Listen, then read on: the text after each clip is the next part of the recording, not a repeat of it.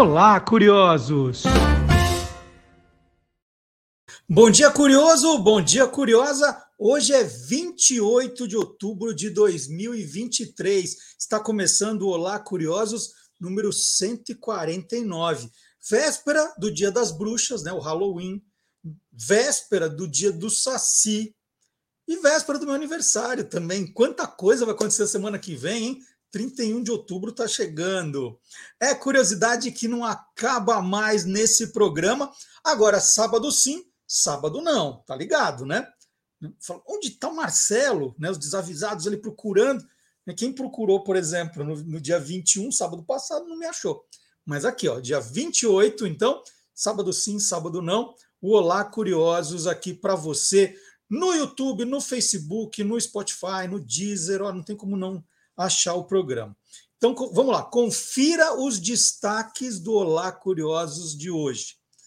Todos os sons dos dinossauros, né? Como é que a gente sabe se os dinossauros faziam aquele barulho que aparece nos filmes, hein? Como é que a gente sabe?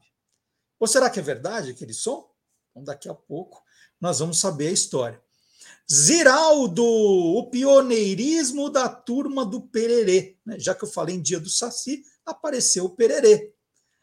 Conversa sincera sobre o viver e o morrer. Né? A gente tem a semana, dia de finados também. Então, nós vamos falar com o professor Marcelo Abud de um podcast que fala sobre o viver e o morrer. E tem mais, hein? Biblioteca. Ah, pá, o Zé Colmeia salta piquenique mexicano. Zé Colmeia em pessoa, quer dizer, em urso. O Zé Colmeia assalta piquenique mexicano e o Guilherme Domenichelli vai explicar essa história para a gente. E aí sim, biblioteca está afundando por causa do peso dos livros. Essa história é verdadeira ou farsa? Hum? Será? Biblioteca, mas a biblioteca já foi feita para colocar livros, aí coloca os livros, ela afunda. Será que é isso mesmo? Verdadeiro ou farsa daqui a pouquinho. E é tudo isso e muito mais no programa que está começando agora com o Gilmar Lopes. Então vamos começar com essa história da biblioteca, já de cara. Gilmar Lopes é o criador do site ex-farsas.com. Adora livros. Eu sei que tem uma estante repleta de livros. Pesquisa também livros, pesquisa muito na internet, mas vira e mexe, dá uma olhada lá nos livros e ele vai contar essa história para a gente agora dessa biblioteca.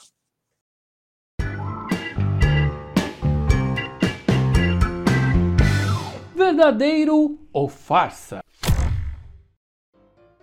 É verdade que a biblioteca da Universidade de Indiana afunda 2 centímetros por ano porque os engenheiros esqueceram de calcular o peso dos livros? Pois é, todo ano perto ali do dia do livro, que é amanhã, dia 29 de outubro, essa história volta a circular. De acordo com o que espalham, os engenheiros que projetaram ali a biblioteca da Universidade de Indiana nos Estados Unidos teriam se esquecido do peso extra dos livros na biblioteca. E por causa desse erro, a cada ano o lugar afunda 2 centímetros. Essa história é utilizada por vários coaches motivacionais dizendo que a gente tem que planejar muito bem antes de executar alguma coisa.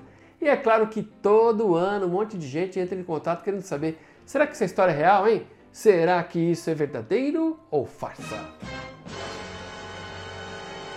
É farsa! Essa história não tem nenhum pingo de verdade. Bom, a primeira coisa que eu fiz foi entrar lá no site da biblioteca da Universidade de Indiana e não tem nada a respeito desse assunto lá. Ninguém falou sobre o lugar estar afundando 2 centímetros por ano. Fazendo algumas buscas na internet, eu caí num artigo do membro da Universidade de Indiana, Jane Burroway, que acabou encontrando a origem desse boato. Segundo ele, quem inventou essa história foi uma folclorista chamada Moira Smith. Misturando lendas, crenças e com muito bom humor em suas pesquisas, a Moira levanta questões que intrigam a humanidade, como por exemplo, qual seria a razão da Biblioteca de Indiana estar afundando 2 centímetros a cada ano. Em 1999, um arquiteto que é membro da Universidade lá de Indiana publicou um artigo explicando que abaixo ali da Universidade de Indiana tem um solo de mais de 330 milhões de anos de idade com uma camada de 28 metros de calcário.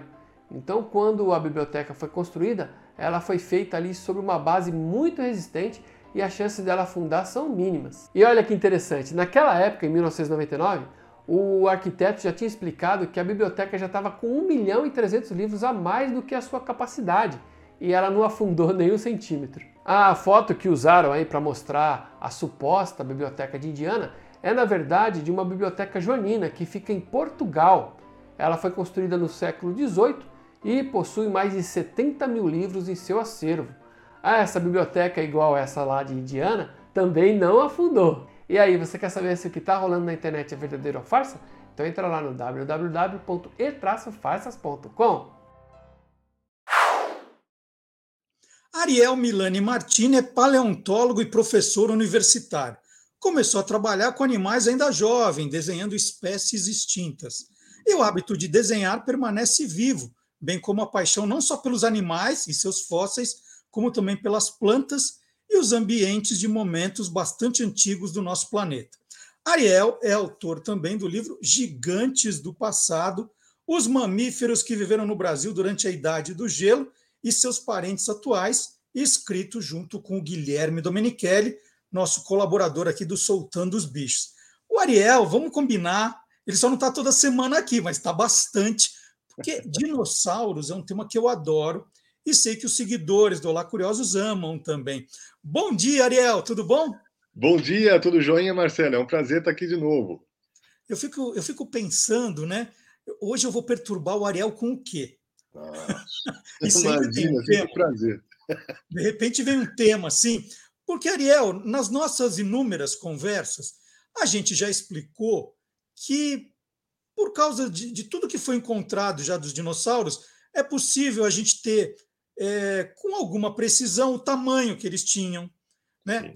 o que eles comiam, é só olhar os fósseis do cocô, que a gente sabe o que eles comiam, qual era a velocidade. Você tem um fóssil de cocô aí? aí. que maravilha! Ó, o fóssil de cocô, a gente já sabe. Ah, esse era herbívoro, né? Então a gente já sabe. A gente já sabe qual era a velocidade também, né? Pela, pela profundidade da, da pisada. Espaçamento sabe... entre uma pata e outra, né? A gente sabe a cor que eles tinham. É. Mais ou menos. É, os paleoartistas inventam um pouco. Não é. agora, é. Agora, Ariel, uma coisa. Então, o nosso tema de hoje. Como é que a gente sabe que som os dinossauros faziam? Essa é a pergunta para você. Então, e a resposta pode ser bastante. É, é, vai deixar o pessoal frustrado. Na verdade, nós não sabemos qual, qual era o som que esses bichos faziam, né? Porque assim, é, as estruturas que produzem os sons, né, que, que no caso de mamíferos é, é, é a laringe, e alguns, alguns grupos também, tipo o jacaré também é, né, com o aparato vocal, e no caso de aves, é, a, a, a seringe, isso dificilmente se preserva no, no, registro fóssil, porque são estruturas musculares, de tecidos, né? Então tem, na verdade, tem um bicho só que depois a gente pode falar, que tem isso preservado no fóssil, mas são estruturas que não, não se preservam facilmente no registro fóssil. Os fósseis, eles se, é, é estruturas duras como ossos, ou então troncos de árvores, conchas, né? Essa, essas estruturas mais duras, elas se preservam com mais facilidades, é, com mais facilidade. Estruturas é, moles, né? Pele, tecido, esse tipo de coisa, acaba dificilmente sendo preservado. Então, é, essas estruturas que produziriam o som do bicho normalmente não estão preservadas. Então é, é, é, é, a gente vai, a gente consegue imaginar qual o som que esses bichos poderiam ter, é, é, estudando os parentes vivos desses bichos, né? Que são as aves, que são dinossauros que estão vivos hoje, e os, os, os, os tios avós dos dinossauros, que são crocodilos, jacarés, esses bichos. É, porque o, o, cinema ele acaba glamorizando tudo ali, né? Aí a gente assiste Jurassic Park, que você já assistiu 18 vezes cada um, por, por semana, né? É. E aí, aí a gente pega lá o Tiranossauro Rex fazendo aquele barulhão todo. Isso aí é pura ficção, né, Ariel? É, não, é pura ficção, indo por duas razões. Primeiro, né, por uma razão comportamental. É, predadores, quando eles vão é, é predar uma, uma, caçar, eles não fazem barulho, porque é, é o oposto da caça, né? A caça ela tem que surpreender, ou a predação ela tem que surpreender a presa, né? Então, se o bicho chegar anunciando, ah, vim te predar, vim te caçar, obviamente não funciona, né? Então, dificilmente você vai ver na natureza um tigre fazendo isso. Você vê um tigre é, é vocalizando, né? É, ou para se defender, que é uma forma de, de mostrar que ele é agressivo, ou na época de reprodução, para atrair fêmeas, esse tipo de coisa. Né? Então, esse, é, esse negócio do bicho abrir a boca, fazer aquele barulhão, ele tá, é uma questão mais, mais de, de, do, do espetáculo do cinema. Na natureza não deveria fazer isso. Né? E também existem poucas evidências que esses bichos produziriam esses sons. Na verdade, esses, esses sons de bichos do cinema são sons de bichos atuais gravados, né? Normalmente sons de vaca, de, de cavalo, é, é, de, de, até de jacaré atual, né? Quer dizer, eles produzem um, um, som de baixa frequência, e aí eles mexem, né? Eles conseguem editar esses sons, né? Deixar eles mais graves, reverberar, eles conseguem fazer uma, uma produção e transformar aquilo num negócio diferente.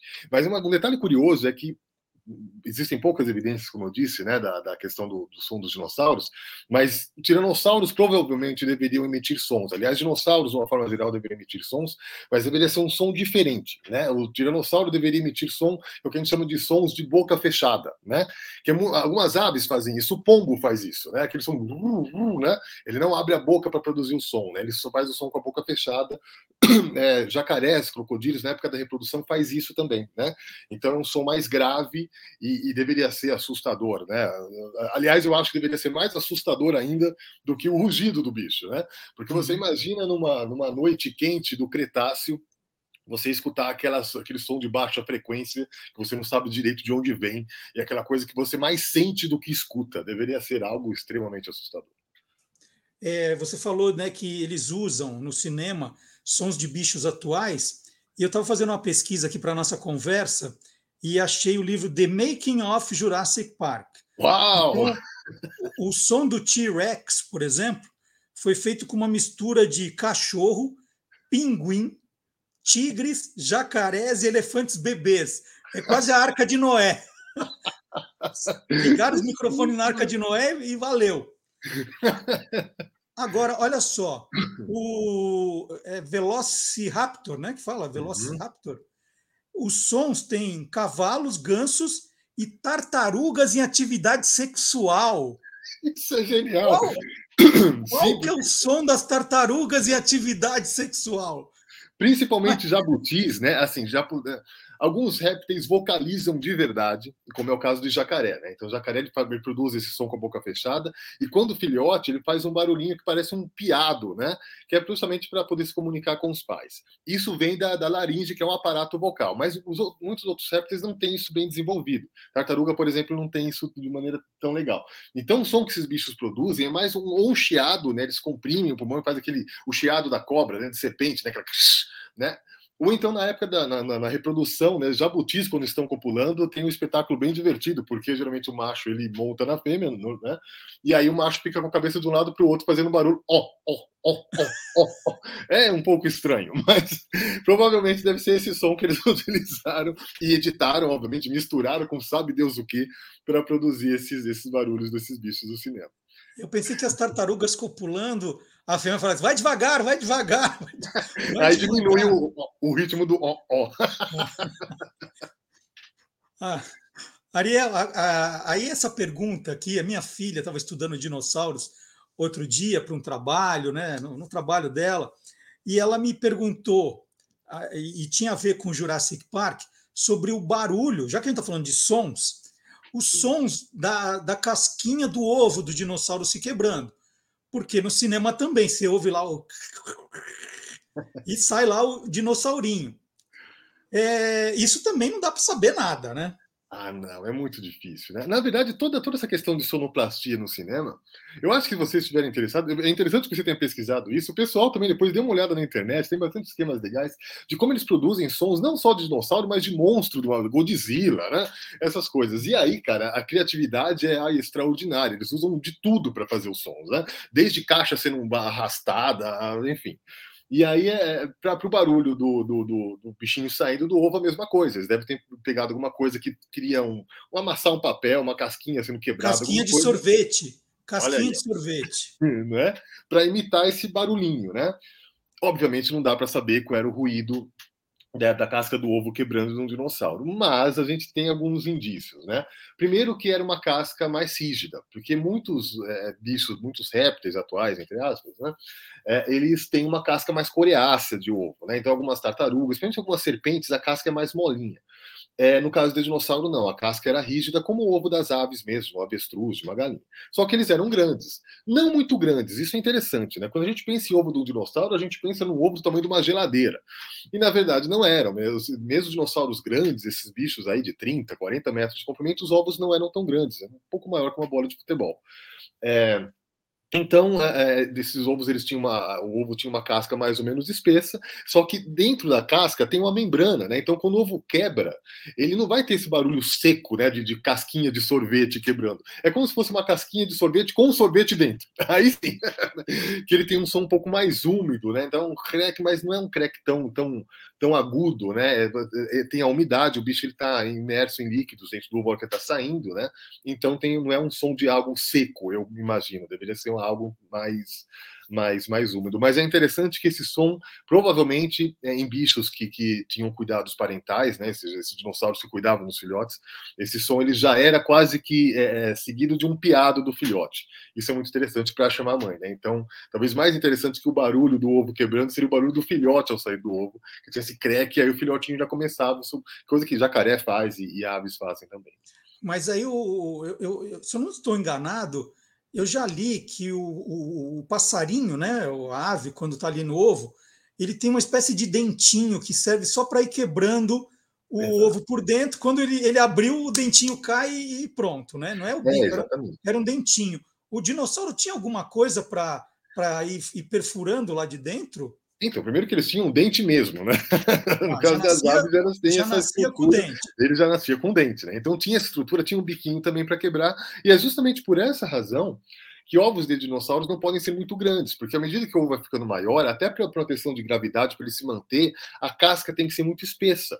Então existe um fator biomecânico que limita o tamanho do, do ovo de qualquer bicho, né, de qualquer vertebrado, a algo no máximo de, 50 centímetros, assim, né, de, de, comprimento, porque mais do que isso, a casca teria que ser muito dura e aí o bicho poderia ter uma britadeira dentro que não ia conseguir sair, né? Então tem uma questão é, é biomecânica envolvida aí. É, e você, você comentou que é, tinha essa membrana em volta do ovo, por isso não podia ser o som do crack. Agora, o pessoal de Hollywood é bom, viu? Porque eu estava pesquisando aqui no mesmo livro. Não, é, mentira, isso aqui foi no, num vídeo explicando a sonoplastia do, do Jurassic Park. Eles usaram, na hora que o dinossauro abre o ovo, usaram a casquinha de sorvete. Mas uhum. junto, para dar essa ideia da membrana, eles pegaram o som de uma mão, de uma mão, né? Não de uma mão, de uma mão, é, colocando dentro de um melão onde tem aquela, aquela parte cheia de caroço, aquela parte mais gosmenta do melão, né? para juntar com as duas coisas. Aí dá certinho o que você falou, não é? Olha que legal, perfeito. E eu não sabia desses dados. isso é exatamente isso, né? Tem, é... Então isso é fantástico, né, Marcelo? Assim, o cinema ele tenta recriar. É claro que tem alguns exageros no caso dos sons dos bichos, né? Mas ele tenta recriar na medida do possível a realidade e isso é, uma, é algo possível, né? Esse som aí do, do, do ovinho quebrando deveria ser algo semelhante ao que eles criaram aí. É isso aí. Antes de eu mudar de assunto, é que você falou que tinha um fóssil que tinha lá o, todo o equipamento para a gente ter ideia dos sons, qual que é? Isso, é de um bicho. Na verdade, ele é quase uma ave já. É um dinossaurinho do final do Cretáceo. Bom, quando a gente fala que. Primeiro que as aves são dinossauros, né? Então, assim, eles não são só descendentes de dinossauros. As aves são dinossauros viventes. Mas esse bicho, ele era um, bem parecido com a ave. Não era um dinossauro não aviano. Né? Era, uma, era uma, uma ave. Um bicho que lembra aí um ganso, mas conviveu com os dinossauros. Um bicho chamado é, Vegavis. Vegavis. Ele acho que, se não me engano, é do, é da região da próxima à Antártida, porque naquele momento, no final do Cretáceo, aquela era uma região de bosques, ainda estava é, mais, não estava tão frio, né? E ela tem essa estrutura que nós chamamos de siringe, que é, é preservada, uma estrutura que está perto dos brônquios das aves, que permite que as aves possam é, é, é fazer o canto delas. Né? Então, é, esse, a, estrutura de, dessa, de, desse fóssil, ele lembra muito a de gansos e patos atuais, que tem esse som que lembra uma buzina, né? não é um canto agudo, flauteado. Né? Então, a gente sabe que esses bichos tinham um cantar de, dessa forma. Vale a pena lembrar que assim, a, a, essa estrutura chamada seringe, ela é extraordinária, né, Marcelo? É uma estrutura que ela permite o canto da, das aves canoras, né? Então, gente, o sabiá, esse canto bonito, ele só vem por conta dessa estrutura, e diferente da nossa estrutura de mamífero, que é a laringe, a seringe, ela funciona quando o bicho inspira e expira também. Então, ele, ele pode cantar enquanto está respirando. Isso é muito legal, por isso que a ave canta durante minutos, a gente, a gente canta, mas tem que parar para respirar e depois voltar a cantar de novo, né? Então, é. essa estrutura a gente percebe em, em dinossauros aí do finalzinho do Cretáceo. Mas antes disso, a estrutura que a gente chama de laringe, praticamente todos os dinossauros tinham. Né? Inclusive, a gente tem anquilossauros, que são esses dinossauros é, armados, né, que lembram tatus, que tem coisas de, de laringe preservado. Então, a gente sabe que todos os dinossauros produziam um tipo de vocalização, eles não eram mudos. Agora, esse cantar deveria ser uma coisa mais relacionada aos dinossauros avianos. Então agora finalmente eu entendi, porque no meio do show o cantor tem uma hora que fala, agora vocês, e dá o microfone, né? Porque ele não tem a seringe. Porque ele não tem seringe, senão ele é do, do, do começo é. ao final do show cantando, né? É isso. Oriel, por uma grande coincidência, toda vez que a gente marca uma entrevista, né, a gente a gente vai estabelecendo uma data, Ariel, você pode, não pode nesse programa, a gente vai procurando uma data, aí a gente marca, e por coincidência, sempre que a gente marca, acontece alguma coisa Uau. extraordinária no campo da paleontologia. Nossa. Eu estava lendo aqui, ó, semana passada, 10 pegadas de dinossauros é, com entre 90 milhões e 100 milhões de anos foram encontradas na cidade de General Salgado, a 500 quilômetros de São Paulo.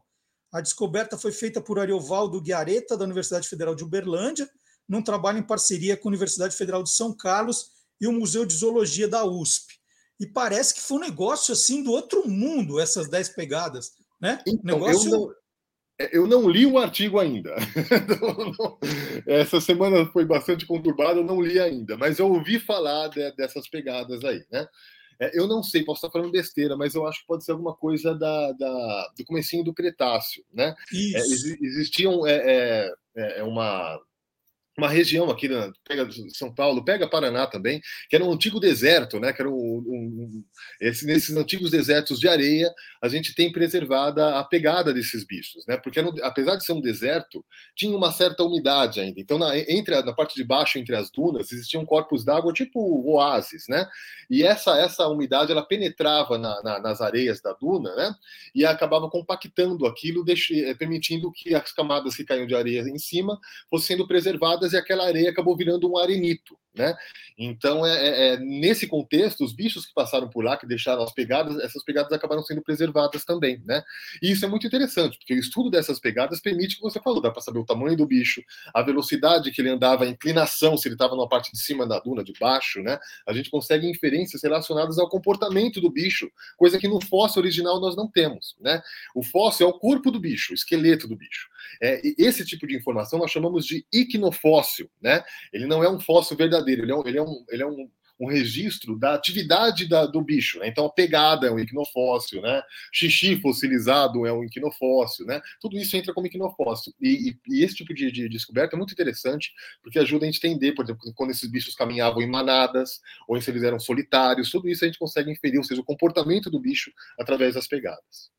Então, e eu, eu dei uma, uma lida na, na reportagem, sempre sem novidade dos dinossauros, eu gosto de ler, que o Ariovaldo estava fazendo uma pesquisa de fósseis de serpentes e de repente ele fez esse achado e, e, o que eu li que as pegadas elas são muito perfeitas, são de tipos diferentes de dinossauros. Ah, então pode ser, é, não sei. Aí pode ser uma. Essa que eu estou me referindo, geralmente é, é da formação Botucatu, que é uma formação que a gente está bastante habituado, né? Essa pode ser outra formação. Eu, eu confesso que eu não li o artigo.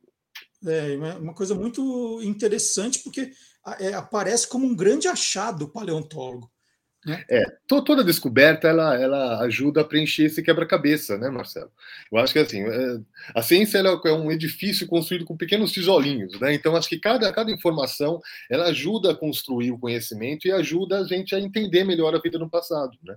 Então acho que toda toda toda novidade ela, ela ajuda a gente a compreender melhor. Por isso quando a gente pega essas ilustrações antigas, essa informação do passado, a gente fica, ah, é, os caras eram burros, ah, é, ou então tá mal feito. Não, é porque o conhecimento que se tinha na época época permitiu aquele tipo de interpretação. Né?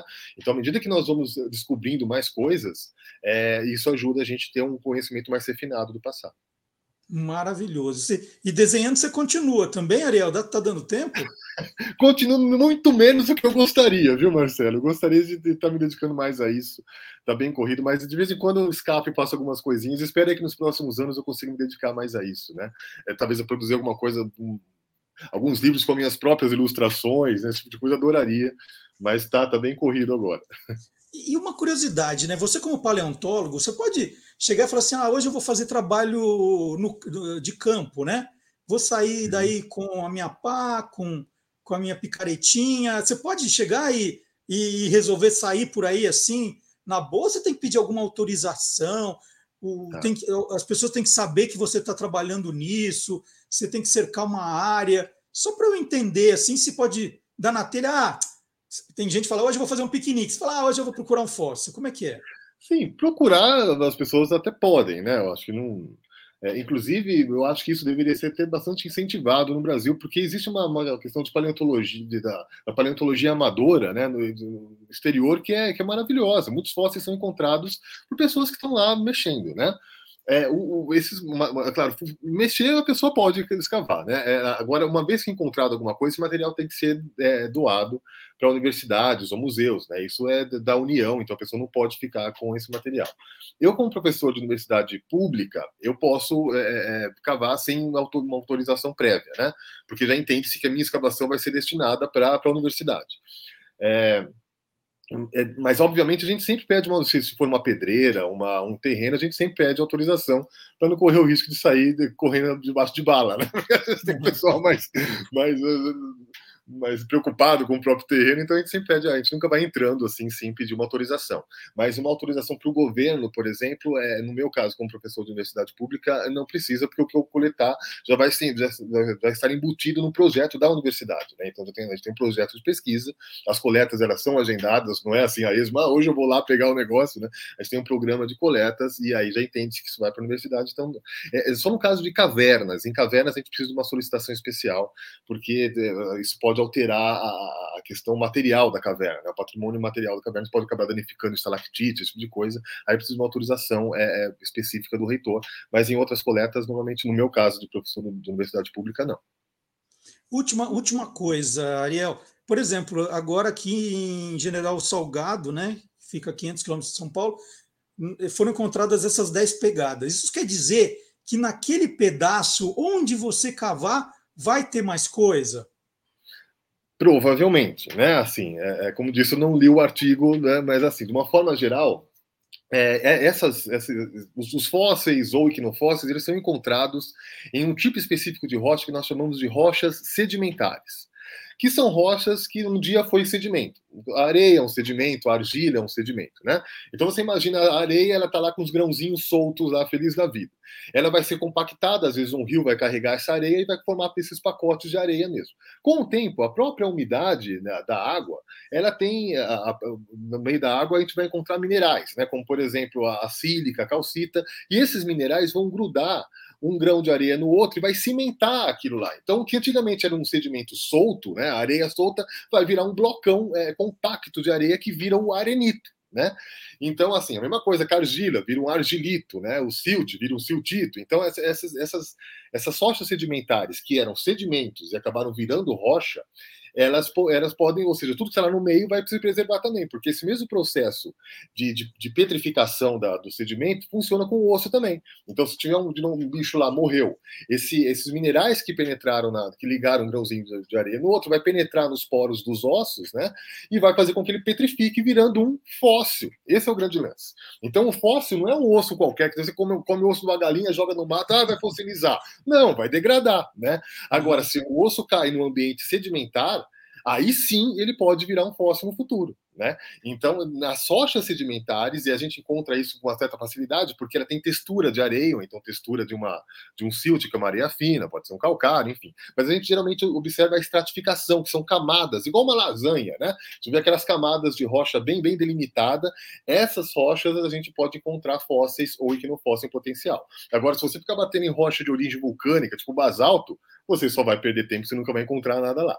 Tem que identificar as rochas e aí sim. Então, se esses fósseis forem encontrados lá, isso indica, ou esses equinofósseis também indica que lá tem rochas sedimentares, então tem fóssil ou equinofóssil em potencial.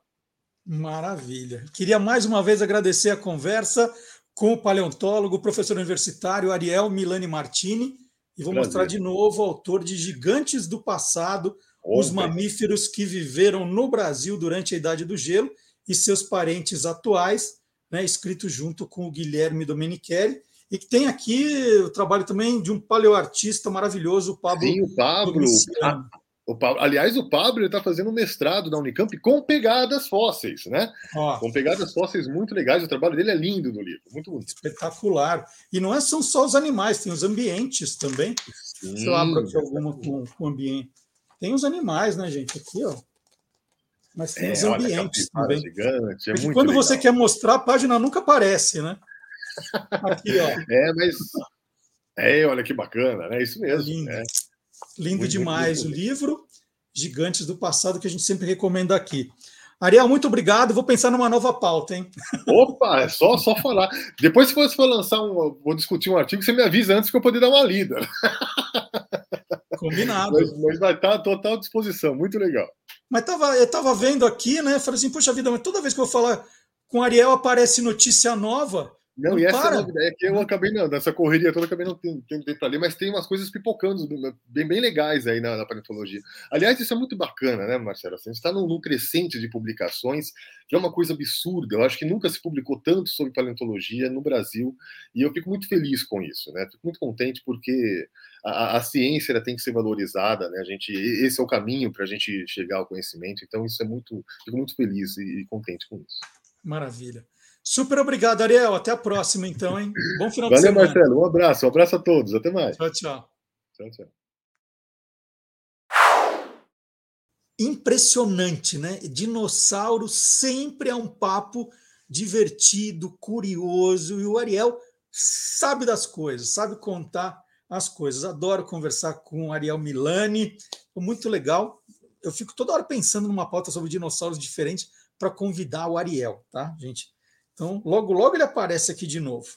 Agora, já que a gente, é, no começo do programa, falou né, do, de tudo que vai acontecer no dia 31 de outubro, incluindo o meu aniversário, é, tem o dia do Saci, que é uma resposta brasileira ao Dia das Bruxas, ou Halloween, que a gente acaba comemorando também.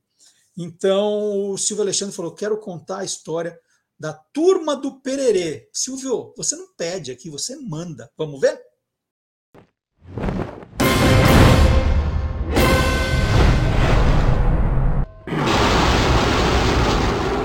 Universo Fantástico. O dia 31 de outubro é destinado a homenagear o Saci Pererê, um ser mítico do folclore brasileiro. O Saci começou a ser mais conhecido a partir de uma pesquisa de Monteiro Lobato no jornal O Estado de São Paulo, em 1917. Ao mesmo tempo, ele promoveu a Exposição do Saci, com pinturas e esculturas escolhidas em concurso para valorizar hábitos e costumes nacionais. Foi a primeira vez que um mito nacional ganhava espaço numa galeria de arte. A jovem Anita Malfatti participou da competição com a pintura a óleo O Saci. Foi considerado fora de série e Lobato comentou que não cabe à crítica falar dele porque não o entende. A pesquisa de Lobato deu origem ao seu primeiro livro, Saci Pererê, resultado de um inquérito. Publicado no ano seguinte, ele apresentou aos brasileiros um mito com características ora demoníacas, ora cruéis, cheia de ironia, deboche e até bondade. A ilustração da capa do livro mostra um saci com chifres curvos, como um demônio, com dentes pontiagudos, numa alusão ao hábito vampiresco do saci de sugar o sangue dos cavalos. Mas nas páginas internas do livro vamos encontrar anúncios tendo o Saci como garoto propaganda. Foi uma estratégia de marketing muito agressiva que Lobato usou para financiar os custos de impressão de sua obra. Em 1921, Lobato voltou ao tema com o livro infantil O Saci, na série de livros Sítio do Pica-Pau Amarelo. Mas ele recriou o personagem, diferente daquele revelado pelo inquérito. Agora é um saci suavizado e brincalhão. Ele mesmo desenhou uma versão infantil sem chifres e com expressão observadora e desconfiada. Esse icônico personagem vai aparecer em 1957, agora na forma de cartoons desenhados por Ziraldo na revista A Cigarra. O Saci Pererê de Ziraldo irá frequentar em seguida as páginas da revista semanal O Cruzeiro, para, em outubro de 1960, ter sua própria revista, O Pererê, que acompanhava a turma do Fundão foi um marco não apenas por ser a primeira revista em quadrinhos no país totalmente colorida e desenhada por um único autor, mas também por apresentar personagens cativantes que resgatavam os valores da cultura e do folclore brasileiro. Em abril de 1964, a revista foi retirada de circulação pelo governo militar por ser considerada ideologicamente ameaçadora à democracia. Ziraldo só conseguiria voltar com a revista em 1972, agora com o nome A Turma do Pererê, pela editora Primor, em três álbuns de capa dura e bem impressos. O título retornou em 1975 pela editora Abril, com novas aventuras. Mas não completou um ano. Abril ainda insistiu e publicou em 1985 quatro almanacs com histórias reeditadas. Em 1999, a Nova Didática de Curitiba lançou 10 álbuns com temáticas contemporâneas. Já a Salamandra republicou as histórias em três edições na série Todo Pererê, em 2002. E ainda temos a editora Globo, que lançou em 2007 três álbuns temáticos. As histórias da Turma do Pererê abordam temas de cunho social e político, como preservação ambiental, respeito à diversidade, entre outros. Para o professor Moacir Cirne, poucas vezes uma obra refletiu com tanta agudeza crítica os problemas sociais de sua época. Informou Silvio Alexandre, encontrando um pouco de identidade nacional para o universo fantástico do Olá, curiosos!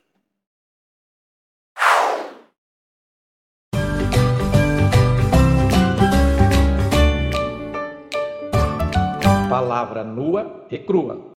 Bom dia, professor Dionísio.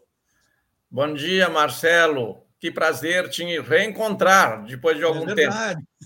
Há quanto tempo? E o professor Dionísio hoje aqui numa edição extraordinária, porque todo mundo está acompanhando o noticiário, né? Que estamos aí falando das lamentáveis cenas que estão acontecendo ali em Israel, né, faixa de Gaza, no Oriente Médio de modo geral, né, que a guerra começou a se espalhar ali pela vizinhança, e, e esses termos bélicos voltaram a entrar no nosso vocabulário, né, professor Denise?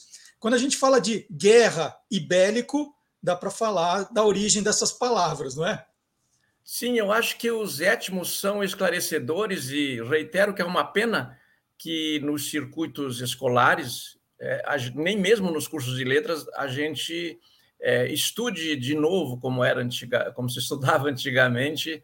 Eu não sou saudosista, mas é, esta base, essa base das palavras é muito importante. Em que as palavras se apoiam? Por que, que mesa é mesa, máquina é máquina, guerra é guerra? E quando você vai dizer, é, mas os instrumentos, você não diz os instrumentos guérricos, diz bélicos, não é? Então, você, para designar a guerra, vai o alemão, Verre, que é, que é desordem. É, é desordem. Originalmente, verre é desordem. É claro que a guerra é uma desordem. Se estivesse em ordem, estaria em paz. Né? Então, começa com um bom étimo. É, é desordem porque, porque as coisas estão desordenadas. E ele tem um, esta palavra tem um vizinho muito próximo, que é o verbo dizer, a palavra viren em alemão, que é está ao lado de verre, e hoje nós temos que tomar cuidado porque muita gente põe o W inicial com som de inglês, porque o inglês é o latim do império. Né? Mas então nós temos duas palavras para a guerra. É tanta desordem que não tem uma só, né? não tem unidade, né, Marcelo? É uhum. guerra, mas quando são os assuntos de guerra, são assuntos bélicos, são. Nós vamos para outras palavras. Por quê? Porque bellum o, em latim é que nos deu a palavra bélico. Bellum em latim era guerra. Na obra clássica do Júlio César é de bello gallico, a guerra gaulesa. Esta hoje seria que título? A Guerra Francesa, porque foi lá que ele travou esta guerra, de bello gallico. Mas ele não vai usar verre, né? vai usar belo. É, e a gente tem ouvido toda vez quando a gente se refere ao, Hamas, professor Dionísio, a questão dos ataques terroristas. Né? Tudo começou com esses ataques terroristas a Israel, e aí a palavra terrorista vem de onde exatamente? A palavra terrorista também vem do latim, mas que é terror, terrores, deu, deu terror, e daí a gente formou terrorista. Essa, esta base ela está em numerosas línguas porque esse tronco indo-europeu é muito amplo, não é? é? Na verdade, está ligada diretamente com tremor, com alguma coisa insegura, o, a, a raiz de, de, de, terror e terremoto, o etmo, embora assim, etmos remotos, eles são têm o mesmo significado, a mesma gama de significados. Este é o sentido de terror. É, na guerra, se você joga por terra o seu adversário, essa é uma atitude de terror.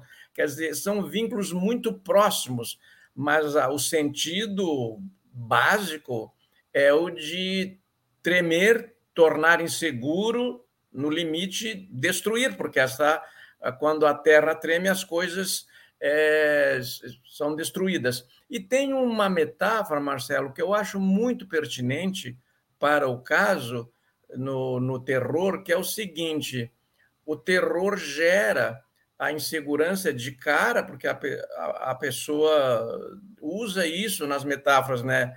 É, perdi o chão, quer dizer, isso é uma atitude de terror, você perdeu o chão, você cai no buraco, né? E, e a, o, o, outra palavra que agora também ouvimos a exaustão nesses dias, porque durante os ataques terroristas do Hamas, eles pegaram muitos reféns. Né? Então, a palavra refém agora também está sendo bastante repetida. Qual a origem da palavra refém, professor? A origem da palavra refém é o árabe.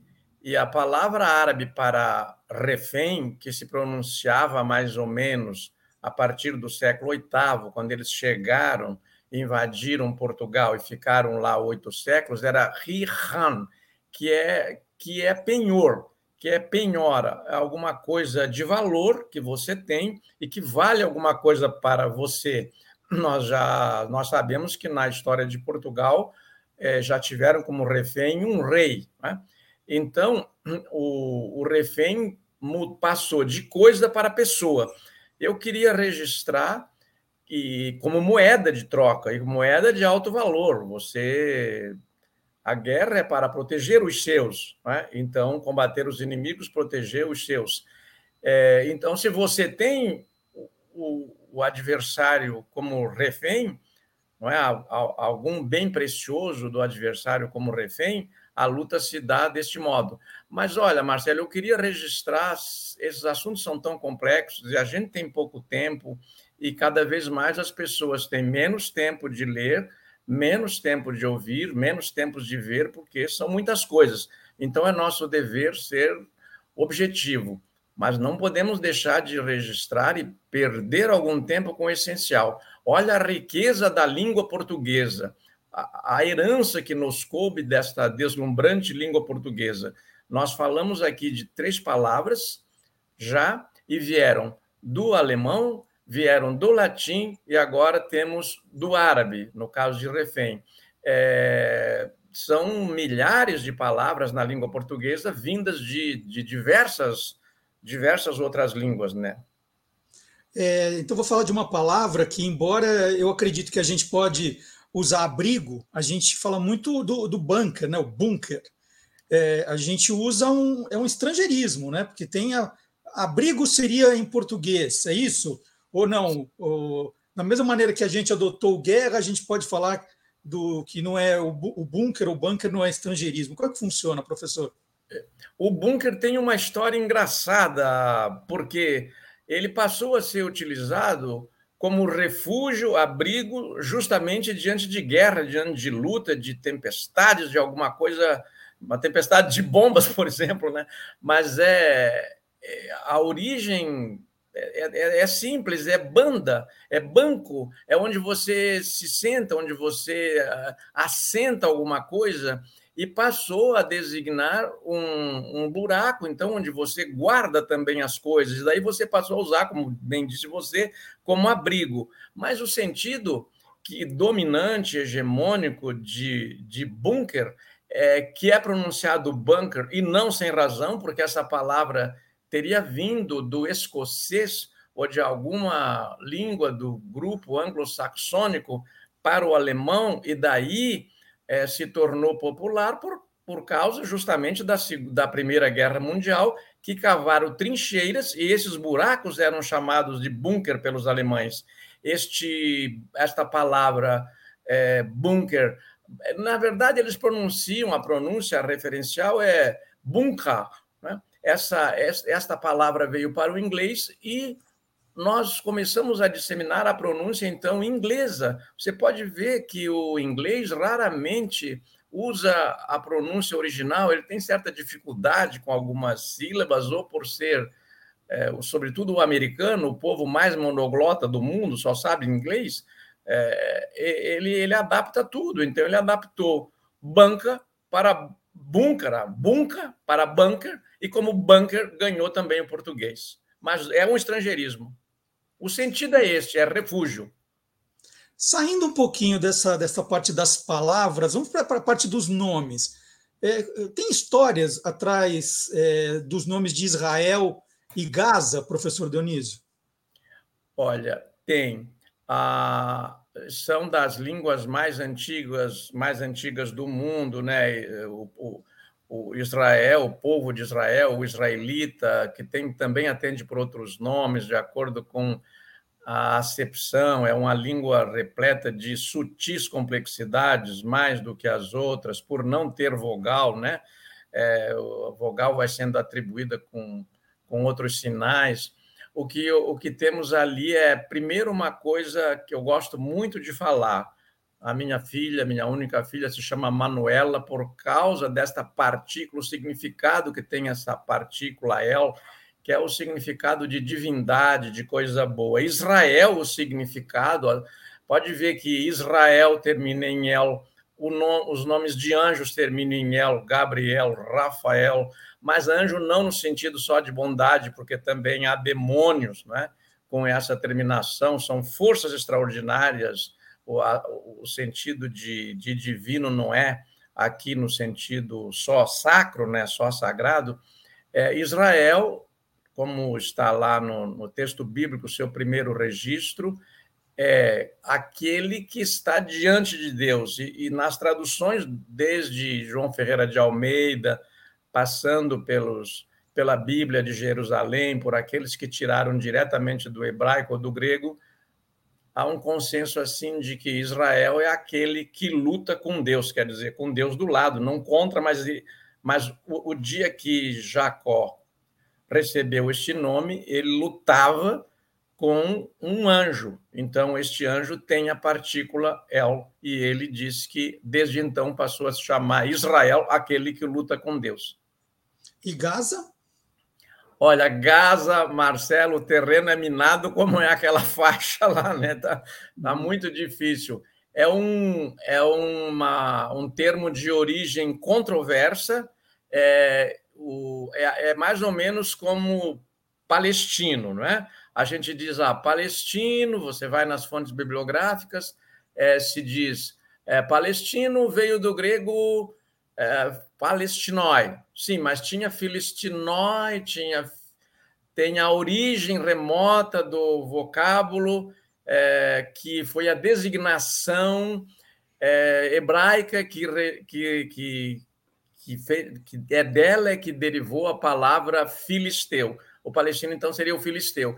E Gaza é alguma coisa que não, não se tem uma, uma certeza da, da etimologia de Gaza. Eu vou deixar para algum hebraísta dizer com segurança, e a gente tem que dizer, eu ainda não posso dizer com certeza assim, ó, Gaza veio da palavra tal.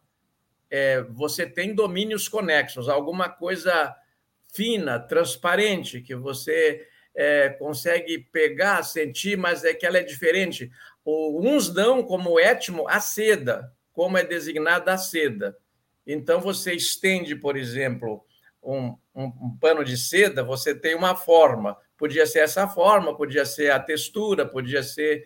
O que, que podia ser? Nós não temos uma, uma etimologia. Acontece isso com muitas palavras, né? Então é nosso dever dizer: olha, dessa nós não temos com segurança a origem. Muito bem, queria agradecer mais uma vez a presença do professor Dionísio da Silva aqui no Lá Curiosos. Nessa edição, né, lamentavelmente, a gente é, queria, de alguma forma, tratar da, da guerra que está acontecendo, até para a gente pedir que parem as guerras, e a gente trouxe um pouco de informação aí que não está nos noticiários. Né? A gente vê as bombas, as mortes, os feridos, e aqui a gente traz um pouquinho de informação a respeito dessas palavras que a gente está acompanhando nos noticiários de rádio, televisão, jornal o tempo todo, com a ajuda do professor Dionísio. Professor Dionísio, Espero vê-lo em tempos de paz, em breve. Tá bom? Tá muito bem, é o que eu desejo também. E o étimo de paz do latim pax é justamente a marca, o limite onde o qual não se, não, não se ultrapassa para a gente viver em paz, respeitando os limites mútuos, né? Muito obrigado. Marcelo. Foi sempre um prazer. Um abraço aos nossos espectadores. Bom final de semana, professor. Obrigado. E agora um pouco de filosofia com o professor Vad Marx.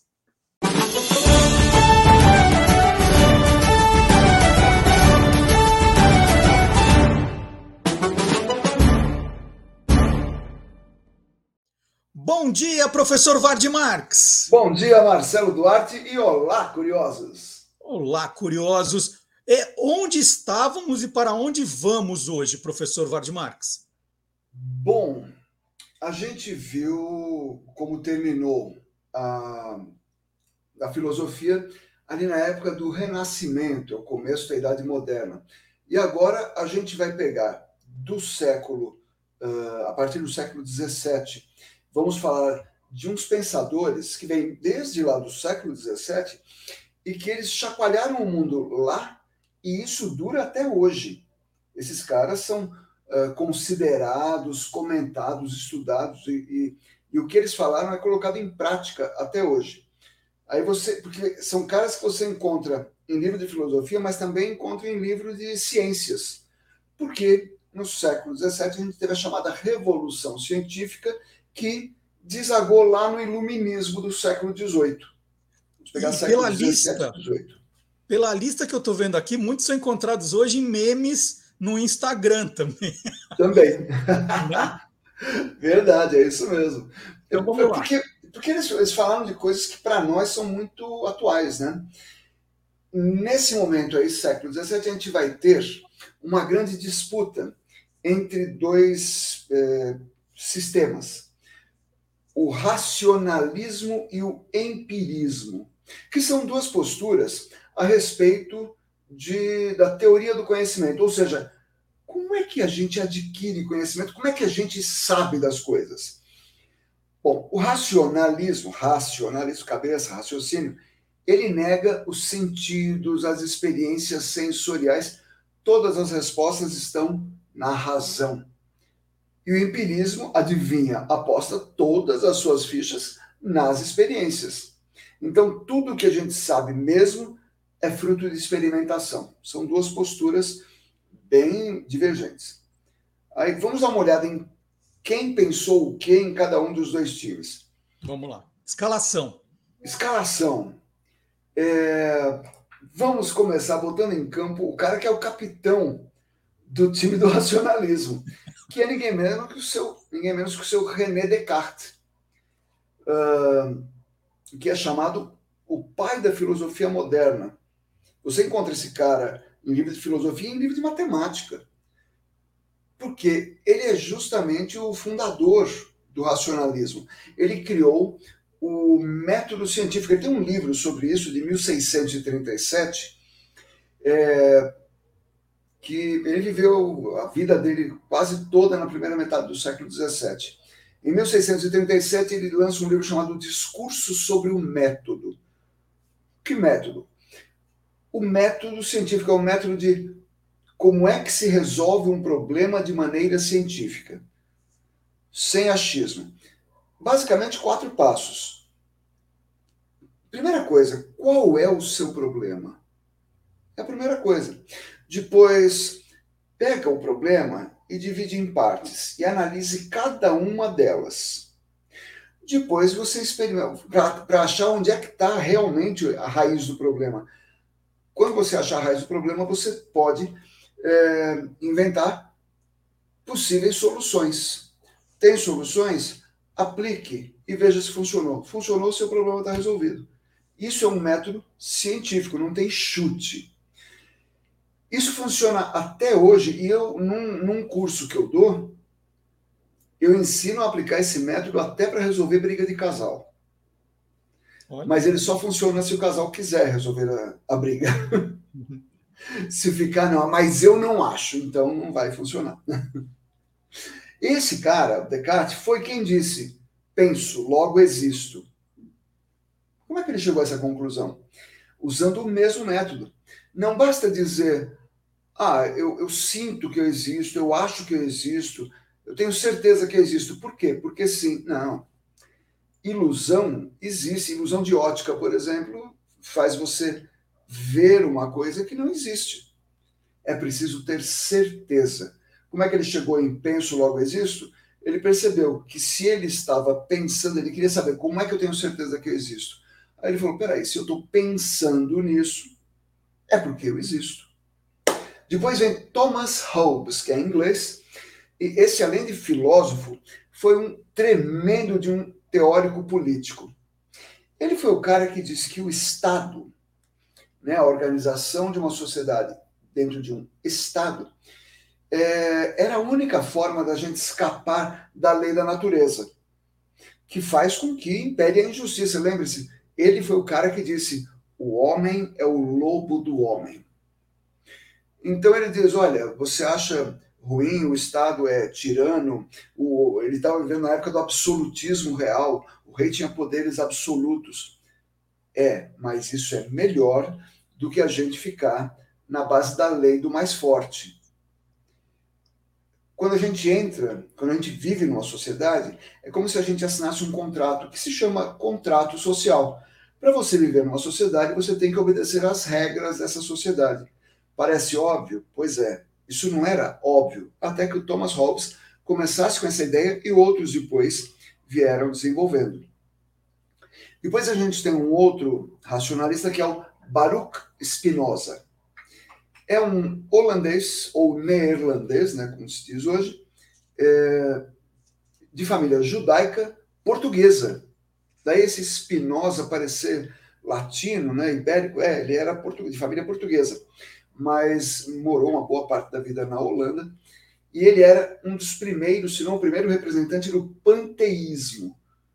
É uma ideia teológica de que Deus está em todas as coisas. Então, trate de respeitar o mundo como um todo. Respeite a natureza, porque você está em contato direto com Deus.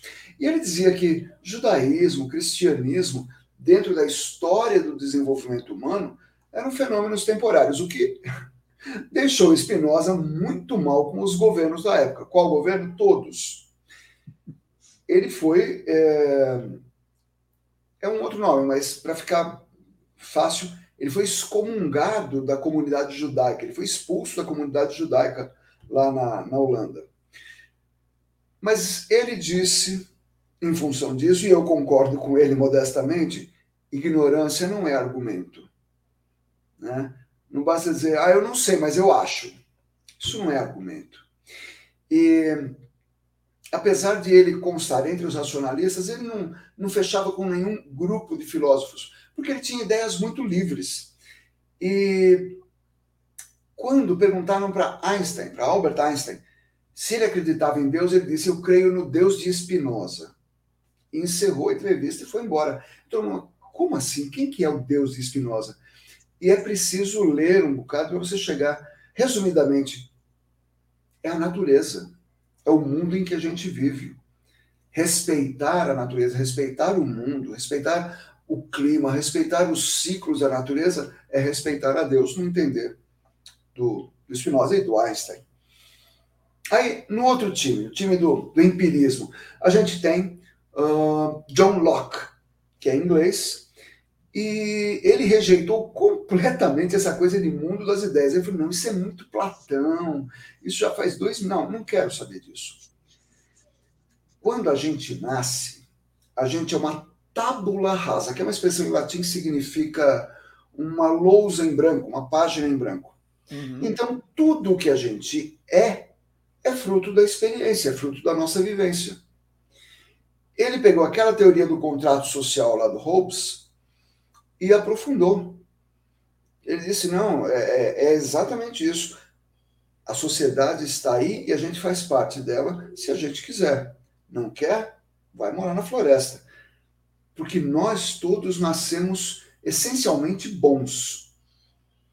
É o dinheiro e tudo que tem a ver com dinheiro, né, que eh, nos tornou maus. Aí vem um outro, que é um escocês David Hume. E o foco da, da filosofia dele eram as pessoas, ele dizia as pessoas foram feitas para agir e pensar. É, daí vem essa ideia de, de experimentação dele. As pessoas se mexem, elas vivem. E ele concluiu que o conhecimento humano é determinado pelos costumes culturais, a maneira como a gente vive. Isso vem da vida real e não de ideias pré-concebidas.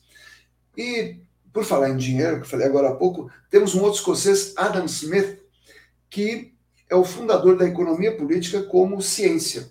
Ele escreveu um livro lá em 1776, já no final do século XVIII, chamado Riqueza das Nações, uma investigação sobre a sua natureza e causas, que procurava explicar por que é que havia nações prósperas, ricas e outras não.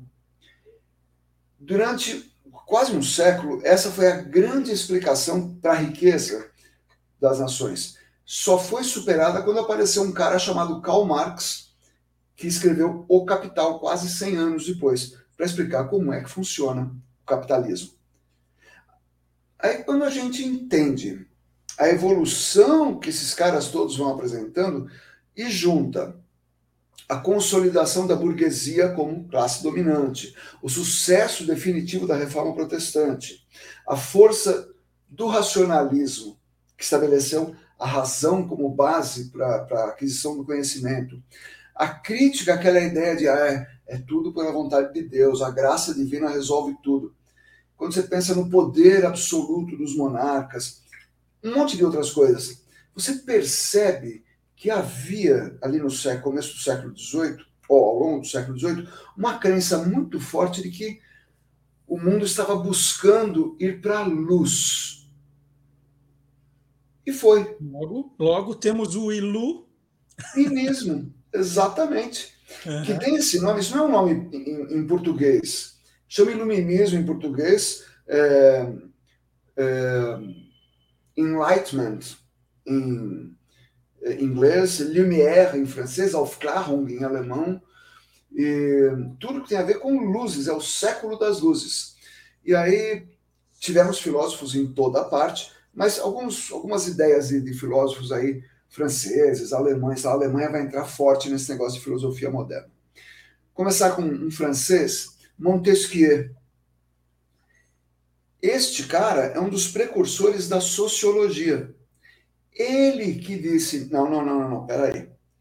Nós temos que entender que a sociedade, o governo, o Estado tem que ter três polos: executivo, legislativo e judiciário.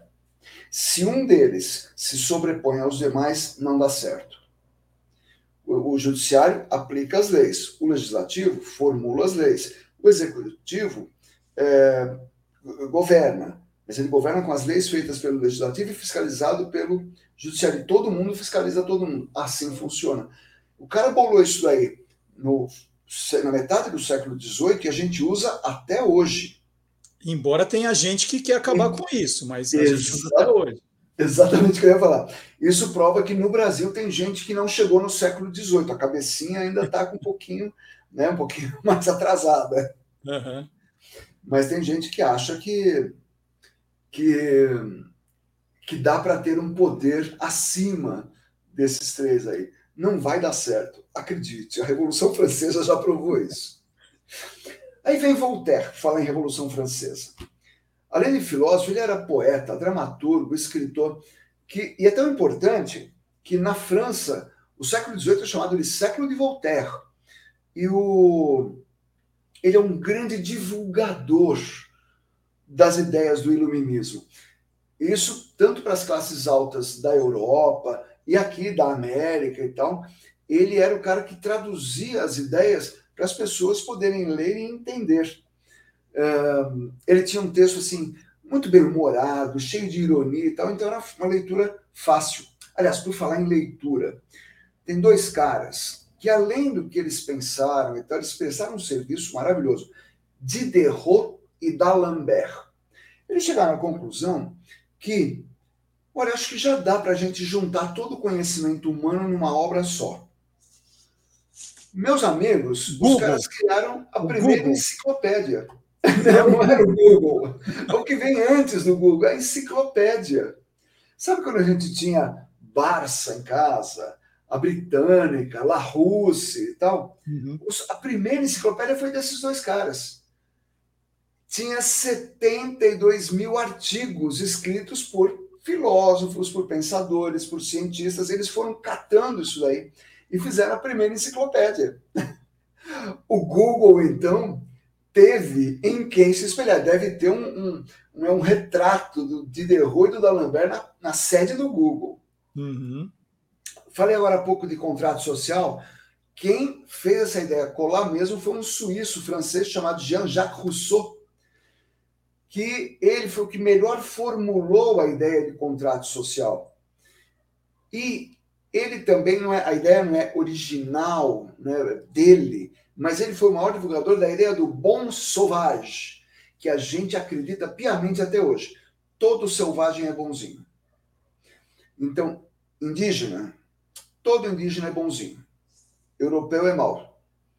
É, americano é mau. Uh, brasileiro é mau. Não, indígena é bonzinho. Não é, é ser humano mas ele disse que a gente era bonzinho quando estava na natureza, aí a gente tinha que engolir o contrato social. E aí a sociedade nos corrompe.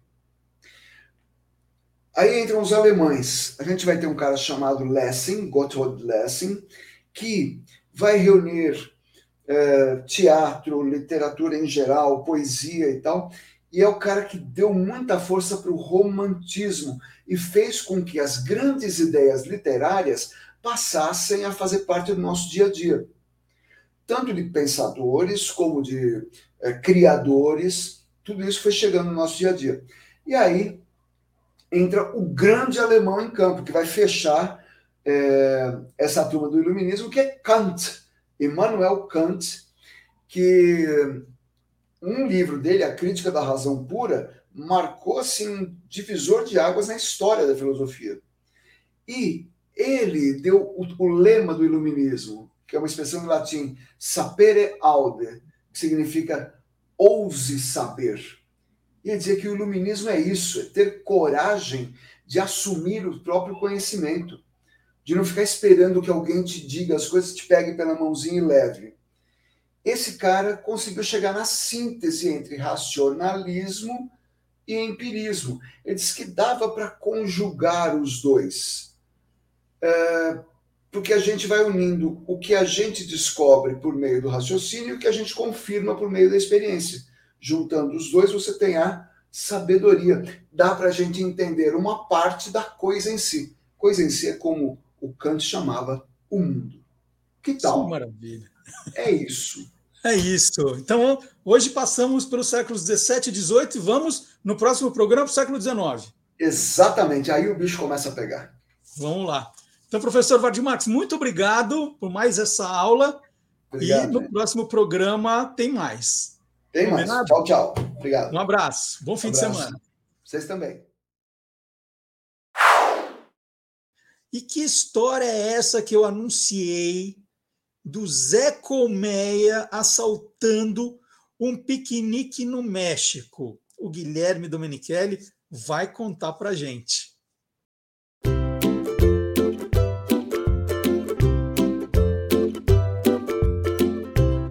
Soltando os Bichos, com Guilherme Domenichelli. Bom dia, Guilherme! Bom dia, Marcelo. Tudo bem? Tudo bem, pessoal? Tudo bom. Olha só, Guilherme, outro dia, não faz muito tempo, a gente ficou aqui batendo um papo sobre os personagens da dupla Hanna-Barbera, né? Que eram bichos. E a gente contando, olha, e o Pepe Legal, e o Scooby-Doo, e você dava umas curiosidades. De repente, no México, a gente encontra o Zé Colmeia. Não foi isso? Zé Colmeia apareceu num parque lá no México. Conta Exatamente. essa história. Olha o que aconteceu. Um urso negro, né, um urso preto, é uma espécie específica de urso que é norte-americano, pega o norte do México, Estados Unidos e Canadá. Literalmente deu uma de Zé Colmeia, porque ele atacou uma, uma família, atacou assim o piquenique, a comida da família. Então, uma cena marcante que mostra o quê? As pessoas já sabendo que poderia ter um encontro com o urso, prepararam a mesa lá de piquenique num parque, com várias tortilhas, quesadilhas e tal, as comidas mexicanas. Não foi o Pepe Legal que apareceu, nem, nem o, o Speed Gonzalez, ah, o, o, ligeirinho. Foi o Zé Colmeia. Porque o urso, como ele tem um olfato ótimo, até 40 vezes melhor que o nosso, sentiu o cheiro de comida, ainda mais comida mexicana. Eu, por exemplo, adoro. Chegou lá na, na, na família, no, no, no, quiosque ali, que eles estavam na mesa, e subiu na mesa e começou a comer tudo. Tomou até Coca-Cola. E a família, assustada, mas já sabendo, ficou paralisada. E fizeram certo. Ficaram quietinhos. O urso até farejou, a mulher fechou o olho um pouquinho, ficou abraçando o filho. Tá... E o urso comendo tudo. A hora que ele acabou, pegou e foi embora.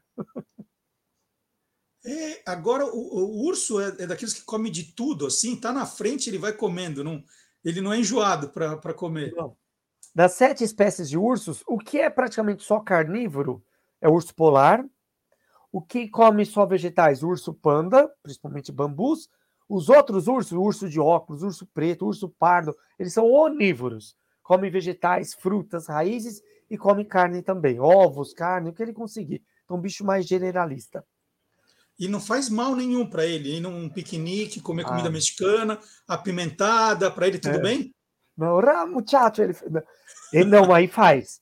Aliás, pessoal, dar alimentos nossos, né, alimentos industrializados de humanos para animais pode ser problema. Então, muita gente vai em parque, dá para saguizinho, aqueles macaquinhos que chegam perto, bolacha, ou se não, já vi para tartaruga, aqueles laguinho, a tartaruguinha lá dando pão. É, então, o alimento humano ele é muito calórico, tem açúcar, muito açúcar, estraga os dentes.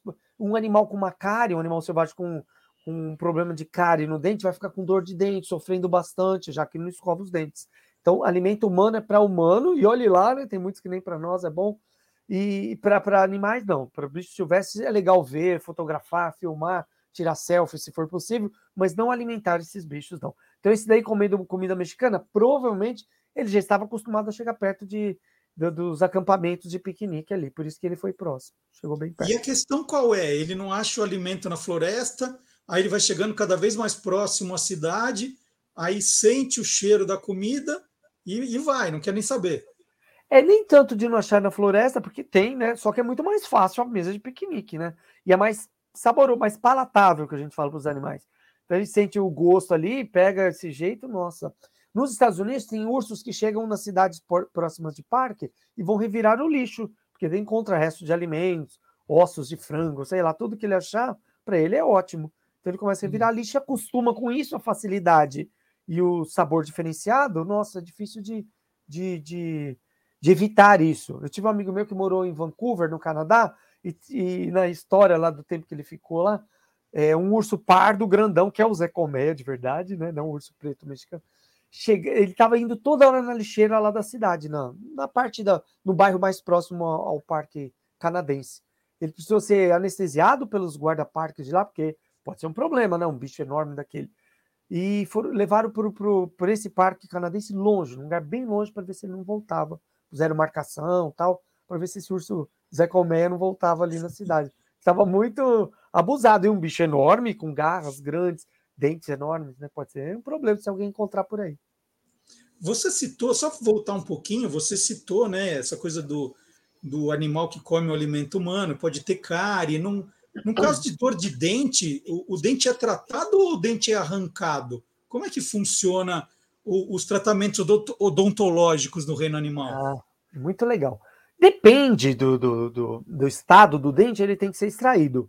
Mas existem veterinários especialistas em, em, em dentistas de animais, especialistas. Quando eu trabalho no zoológico, eu tinha muito isso.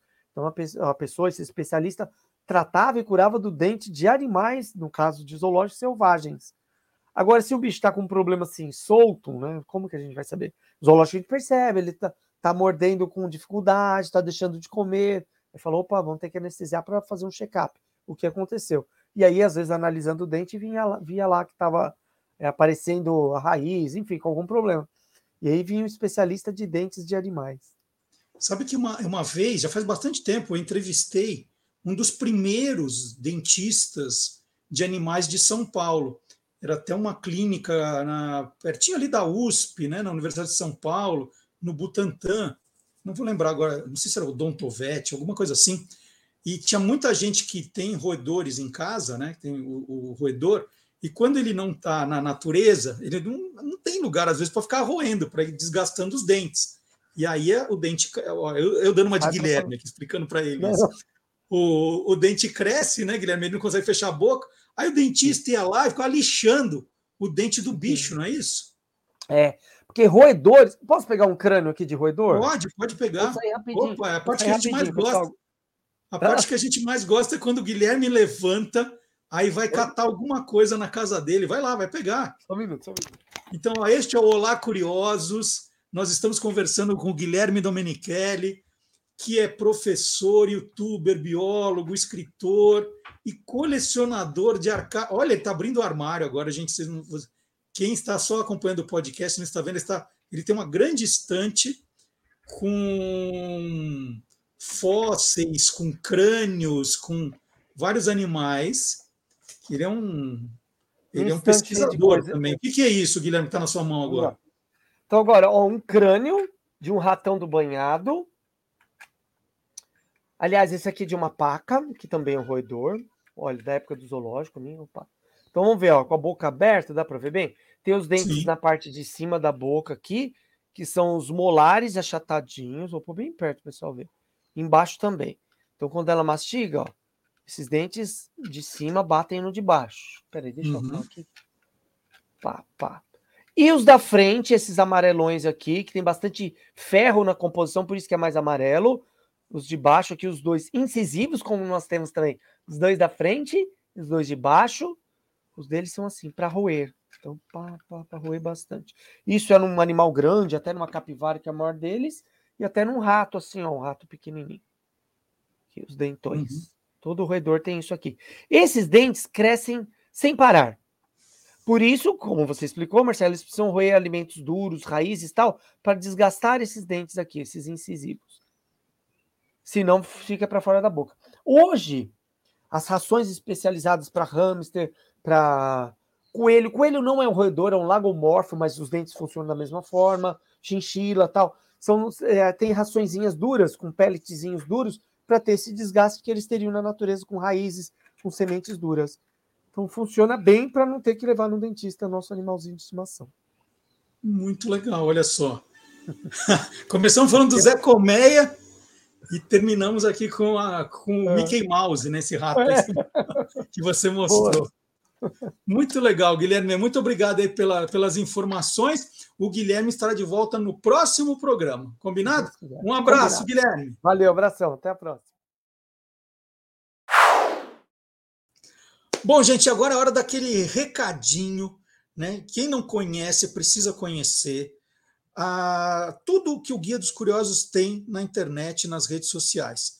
Então, o Guia dos Curiosos está no Facebook, no X, né, que é o ex-Twitter. Toda hora agora tem que falar X, ex-Twitter, né? mas é o X lá do, do Elon Musk. No Instagram e no TikTok. No Instagram e no TikTok, toda semana tem vídeos novos, vídeos curtinhos, de um minuto, minuto e quinze, no máximo um minuto e meio, contando alguma curiosidade de uma marca, de uma expressão, né, de uma efeméride.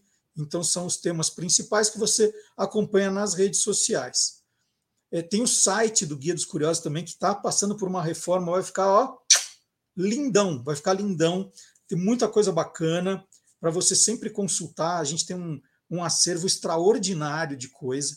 Já estou colocando umas coisinhas novas lá também, você dá uma, uma xeretadinha. Então, é, tem muita, muito conteúdo, porque às vezes as pessoas entram e me mandam mensagem falando: você já falou sobre tal coisa? Você tem tal informação? Ou tem no site, eu já fiz o vídeo, né? Então eu, eu tento direcionar a pessoa para acompanhar. Isso é muito legal, né? As pessoas, cada vez mais gente encontrando esse universo curioso. Bom, eu estou dizendo tudo isso porque já virou tradição aqui no Lá Curiosos eu pegar um desses vídeos e soltar aqui para vocês acompanharem, para vocês assistirem. Então, né, é, esse é um, é um exemplo.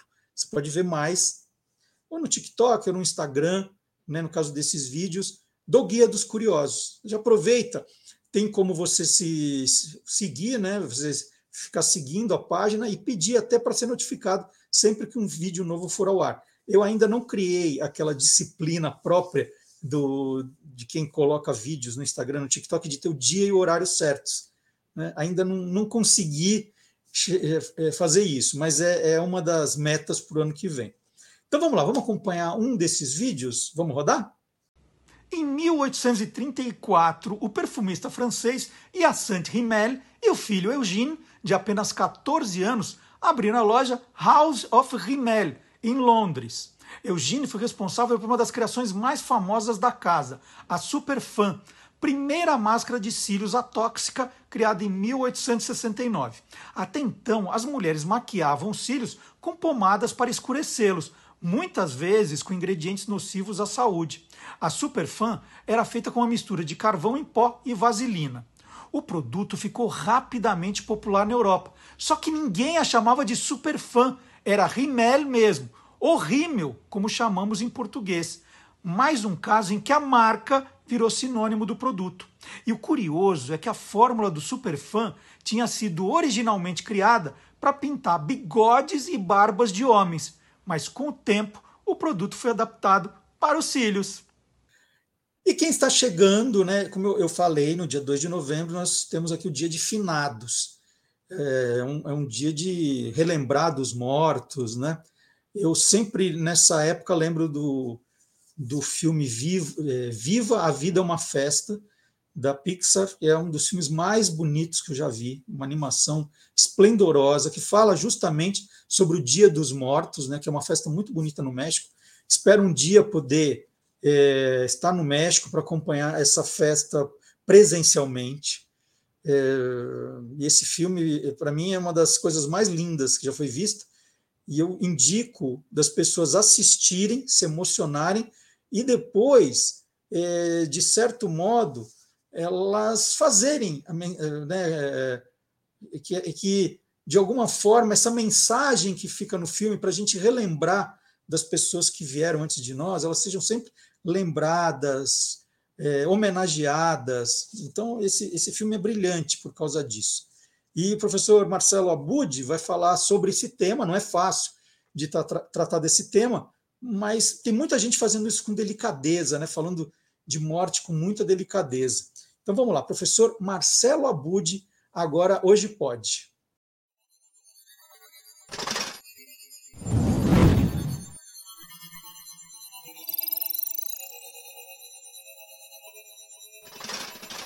Hoje pode. Com Marcelo Abude. Bom dia, Marcelo Abude. Bom dia, Xará. Bom dia, boa tarde, boa noite para você curiosa, para você curioso que está sempre aqui para saber das novidades da Podosfera, esse incrível universo dos podcasts. Maravilha. Antes de, antes de começar o, o tema que você reservou para a gente, até falando já dele, eu estive há três semanas, não mais, quase um mês, eu é quase um mês participando de um evento literário no Colégio Rio Branco, né, colégio que eu estudei, então me convidaram para participar de um evento literário. Eu gosto muito desses grandes eventos, né, para a gente falar de livros. E um dos temas que, que o Rio Branco selecionou para falar com as crianças era sobre essa questão do luto. Né? A gente está com o, a data de finados se aproximando, e eu recebi lá de presente dois belíssimos livros que falam de luto para as crianças. Né? Esse aqui, As Cores do Luto, é, da Gisele Caparrós, é, as ilustrações belíssimas da Nádia Starikoff, né, que é esse primeiro. E também, esse é uma, é uma graça, como é bonito esse livro, Vovô Plantou uma Estrela. Esse aqui é, é, é assim, é muito emocionante, do Rodrigo Castro, com ilustrações do Rodolfo Melo. Então eu ganhei, né, eles estavam lá conversando, é, se apresentando, tocando músicas, contando histórias para as crianças, para falar de luto, que nunca é um tema fácil, nem para falar com crianças, nem com adultos. Né? E aí, estava hum, aqui olhando a nossa pauta e você vai falar desse assunto hoje aqui no, no Olá Curiosos. Então, por favor, vamos a, a, a Hoje Pode. Muito bem, então eu vou falar sobre um podcast que faz parte de um movimento, que é um movimento infinito. Eu conheci o Tom Almeida bem no início da pandemia, fazendo uma pauta, entrevistando sobre esse assunto, né? E, e aí eu achei muito interessante a maneira como ele aborda as finitudes. E por outro lado, tem uma outra amiga nossa, eu acho que você chegou a conhecer também, que é a Juliana Dantas. Sim. A Juliana, né, que passou pela Band News, enfim, e depois outras rádios, tantas.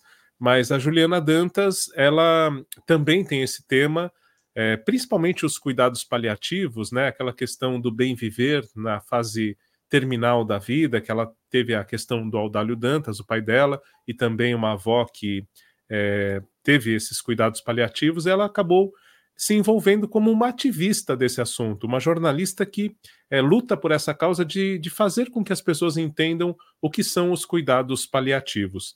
E aí, é, o interessante é que o Tom Almeida e a Juliana Dantas, eles foram unidos por uma outra jornalista que faleceu agora, em 2023. Na verdade, uma pessoa que conhecia os dois e que acabou unindo, né? Que é a Ana Michele Soares. E, inclusive, o Tom e a Juliana homenageiam, né? Tem um instituto Ana Michele Soares e os livros da Ana Mi, que também fazem parte desse, desse movimento infinito, né? Ana Mi é como ela gostava de ser chamada. Ah, só para falar um pouquinho da Ana Michele Soares, era jornalista e também paliativista, né? Ativista aí dos cuidados paliativos. E ela, de 2011 até 2023, ela publicou muitos vídeos, muitos vídeos, não, muitos conteúdos no Instagram falando sobre a questão da, de como ela estava lidando com o câncer de mama. Então ela foi mostrando e, e mostrando como é possível né, conviver e, e ter as, as melhores escolhas, mesmo sabendo que aquela doença estava avançando e tudo mais. Então ela acabou sendo essa jornalista que, que lutou né, pelos cuidados paliativos também, para que as pessoas conhecessem, e que juntou o Tom Almeida e a Juliana Dantas, que agora, é, mais uma vez, né, que não é a primeira vez, desde 2021, eles têm aí feito conteúdos juntos, que eu saiba é desde 2021, e agora eles estão com mais uma temporada de um podcast que é, o nome já diz tudo, Conversas Sinceras sobre o Viver e o Morrer.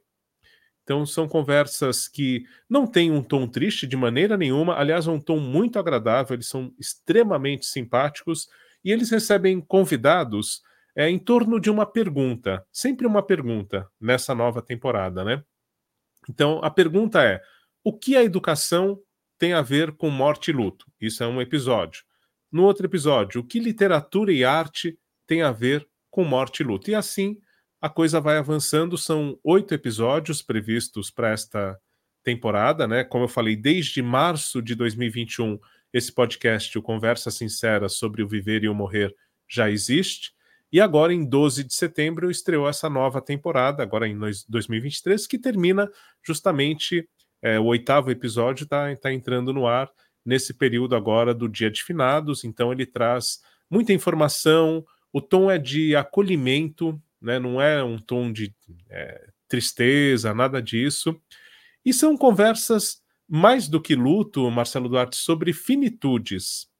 Finitudes da vida e também das coisas. Então pode ser a morte de um relacionamento, por exemplo. Né? O divórcio, o desemprego, tudo isso envolve um tipo de luto também. E, e a Juliana Dantas, ela brinca, brinca entre aspas, né? Ela fala que é, só quem não for morrer é que não precisa ouvir. Então, quem não for morrer não precisa ouvir, não precisa tratar desse assunto, né? Que uhum. falar da finitude é justamente valorizar a nossa vida. É esse o tom. É esse o tom do Conversas Sinceras sobre o Viver e o Morrer. São episódios de cerca de 50 minutos, em média, e foram lançados às terças-feiras, né? Já dá para conferir praticamente todos que estão disponíveis, os oito episódios. Temos, temos um trecho? Temos um trecho, nesse caso, é, o podcast ele é em áudio também, então, só para falar das, dos outros temas, ele fala sobre gastronomia, espiritualidade, imprensa, saúde e bem-estar, turismo e lazer, além da educação, que nós já tratamos, literatura e arte e economia. Cada episódio trata de um desses assuntos. E, e eu convidei o Tom Almeida para gravar uma palavrinha para gente sobre o podcast, né, um minutinho para fazer esse convite e nada melhor do que o próprio idealizador desse movimento infinito, que envolve, além do podcast, muitas outras coisas, sessões de cinema, é, literatura e por aí vai. Então, ele traz aqui é, um pouquinho do que é o podcast para a gente acompanhar. Então, vamos, vamos ver esse trecho. Olá, olá, Infiniters! Que saudade! Faz tempo que não passo por aqui. Eu sou Tom Almeida e este é o Conversas Sinceras, em uma edição para lá de especial. Festival Infinito, formato podcast, Festival Infinito versão fone de ouvido. Iremos juntos descobrir a cada episódio como a morte está presente em praticamente todos os aspectos das nossas vidas, porque a morte e o luto não são um departamento ou um nicho, são assuntos transversais e a gente vai te mostrar o porquê. Essa programação faz parte do Festival Infinito 2023, que é impermanente e sempre faz convites diferentes para falarmos sobre finitude da vida e das coisas. Nós estamos aqui no estúdio gravando é, de uma forma muito profissional. Estou aqui com Juliana Dantas. Seja bem-vinda, Ju. Olá, Tom Almeida. Que alegria dividir os microfones contigo agora no Conversas Sinceras. A nossa premissa aqui é que a morte e o luto não são uma gavetinha ali que a gente está esquecendo num canto de um armário, né? A gente já está falando sobre isso, é, não só por morte, mas divórcio, uh, desemprego, mudança de país, por que não? Né? Então, aqui, uh, essa temporada, a gente se propõe a mostrar que a morte e o luto não são um departamento, eles estão atravessando todas as temáticas das nossas vidas. Como a gente reconhece tudo isso, faz com que a gente consiga viver, talvez, de uma maneira não mais fácil, mas talvez menos difícil. Uhum. E eu acho que o que é incrível, que eu estou muito feliz, assim, a gente está com muito orgulho de dizer que o Quebrando o Tabu e também o Museu da Pessoa são os nossos parceiros nessa empreitada. São duas iniciativas antenadas e arejadas que já entenderam que falar sobre a morte é falar sobre a vida. E você me perguntou, né, Abud, se eu conhecia a Juliana. A Juliana, ela, ela, ela é, é, no começo, né, depois ela virou âncora, mas ela começou como produtora na Band News FM e ela foi produtora do É Brasil, que não acaba mais. Olha só. No começo do programa, né? No começo do programa, ela chegou a produzir, ela é excelente. E depois ela foi, foi subindo na, uh, na, na temática, na, né? dentro da redação. Ah, embora sim. eu sempre ache que você tem que valorizar os bons produtores para eles continuarem sendo produtores, né? Um bom é. produtor não, não, precisa ser necessariamente um bom apresentador, né? Mas virou que ah, para ser promovido você deixa de ser produtor para virar âncora, que é um erro. Pois mas, é. Mas ela também mandou muito bem como apresentadora, âncora, tanto é que depois ela saiu da rádio para fazer os próprios projetos. E o que eu lembro da Juliana, que ela sempre tocou muito nesse assunto, era o podcast Finitude, que acabou, Perfeito. continua, como é que é? Não, Finitude continua, mas são temporadas, né? Então, nesse momento, por exemplo, ela está nesse podcast junto com o Tom Almeida e não está fazendo o Finitude. Mas uhum. Logo mais tem uma outra temporada, ele funciona por temporadas. É um podcast que tem bastante visibilidade, muito premiado, ganhou o Vladimir Herzog, é, ganhou outros prêmios na comunicação também. E, e, ela é ótima, né? A Juliana é excelente, é, extremamente consciente de tudo que faz. Na pandemia também fez, logo no começo, um documentário em que ela conseguiu autorização para ficar no hospital de cuidados paliativos. Ela fez toda é, uma preparação, né? Ficou isolada há 15 dias, aquele esquema todo tal, e conseguiu autorização e, e ficou dormindo no hospital para fazer esse documentário para mostrar como que, na verdade, é, no Santa Maggiore, né? Acho que é assim que fala. É, naquele hospital eles estavam fazendo para que as pessoas que estavam em cuidados paliativos não é, adquirissem Covid. Então, os enfermeiros, os médicos, todo mundo dormia no hospital para não ficar transitando com o vírus. E ela documentou isso em vídeo também. Então, uma pessoa extremamente sensível e que a gente comenta aqui com muito, muito prazer, né, Marcelo Duarte? Eu conheci a Juliana é, de muita conversa também, não no ambiente de trabalho, né? Mas a gente já trocou, já conversei com ela, já gravei com ela também, e é para esse assunto uma, uma fonte tanto quanto o Tom Almeida. É por isso que eles se dão tão bem e estão apresentando juntos. É isso. Algo mais, Abud? É isso. Só, só destacar que talvez não tenha ficado claro que para cada episódio tem convidados. Normalmente é uma pessoa que é especialista naquele assunto e que vai desenvolver como que a finitude, né, a, o morrer e o viver estão presentes dentro daquela temática. É isso. Maravilha. Marcela Budi contando aqui tudo desse incrível mundo da podosfera aqui no Olá Curiosos e voltamos daqui a dois sábados, não sei se é esse, sem ser esse próximo outro. Um abraço, até lá, Budi, até lá. Um abração. Bom, nós vamos encerrar o programa. Atenção, essa aqui é dedicada ao Elias.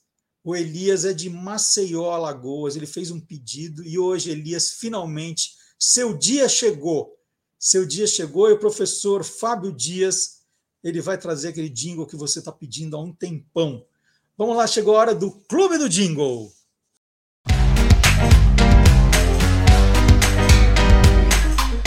Clube do Jingle. Bom dia, Fábio. Bom dia, Marcelo. Tudo certo? Tudo bem. E hoje é dia do nosso seguidor, o Elias Passos Tenório Neto. Esse é o dia mais importante da vida dele. Ele já pediu mil vezes. Ele quer ver aqui no Clube do Jingle o comercial do Babalu, chiclete Babalu Banana.